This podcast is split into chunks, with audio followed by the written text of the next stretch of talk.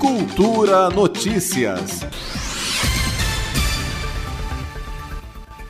Uma iniciativa lançada pelo Instituto Sociedade, População e Natureza, ISPN, em parceria com o WWF, vai premiar internautas que postarem imagens dos pratos mais criativos feitos com alimentos encontrados no Cerrado, especificamente o baru, o buriti, o babaçu e o mel das abelhas nativas sem ferrão.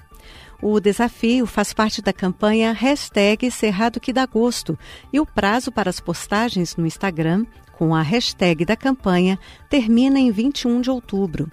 Os pratos mais criativos vão ganhar um kit com produtos do Cerrado. A seleção vai contar com o apoio da embaixatriz da campanha, a chefe indígena do povo Terena no Mato Grosso do Sul, Calimaracaiá Nogueira. Isabel Figueiredo, coordenadora do programa Cerrado e Caatinga do ISPN, fala sobre o potencial gastronômico do bioma. O Brasil é conhecido internacionalmente pela sua biodiversidade, pelos seus biomas, pela Amazônia, mas também pelo Cerrado. O Cerrado é a savana com maior biodiversidade do planeta. E nessa savana temos um potencial gastronômico enorme. Temos, por exemplo, o baru, que é uma castanha muito saborosa, muito rica em nutrientes. Temos o babaçu, que é uma palmeira que alimenta muitas e muitas famílias pelo interior do Brasil. Temos o buriti, que é uma palmeira que tem um fruto super rico em vitamina A, que tem uma polpa deliciosa para fazer doce. E temos também é, uma diversidade enorme de méis produzidos por uma maior diversidade ainda de abelhas nativas sem ferrão. Isabel Figueiredo lembra ainda que os benefícios do consumo de produtos do Cerrado vão além da riqueza nutricional.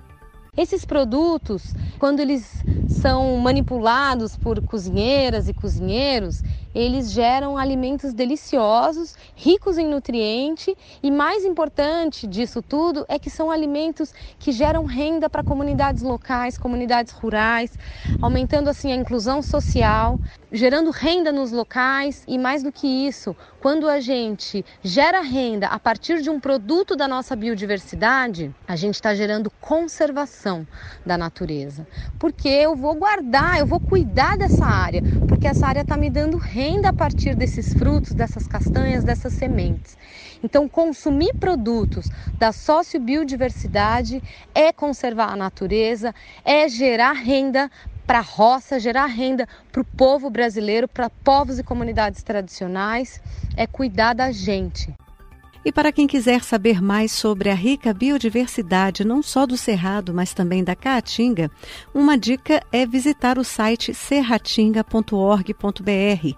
Na página você encontra informações sobre os frutos, os produtos, história e cultura dos povos tradicionais e até receitas que utilizam os alimentos encontrados nos biomas. A campanha hashtag Cerrado que dá gosto já está nas redes e o prazo para a postagem das fotos dos pratos caseiros termina no dia 21 de outubro. A coordenadora do programa Cerrado e Caatinga do ISPN, Isabel Figueiredo, reforça o convite da campanha para os ouvintes da Cultura FM e venha com a gente participar do nosso desafio do Cerrado que dá gosto. Aproveitando aí o Dia Mundial da Alimentação, é, faça um prato com alguns desses produtos que a gente está sugerindo na campanha, marque na hashtag Cerrado que dá gosto, marque o ISPN e a melhor receita vai ganhar um brinde super especial. Então vamos divulgar a diversidade de produtos do nosso Brasil, do nosso cerrado e da nossa biodiversidade. Vamos comer comida saudável, colhida, produzida, manejada por gente que entende e que conserva a nossa natureza.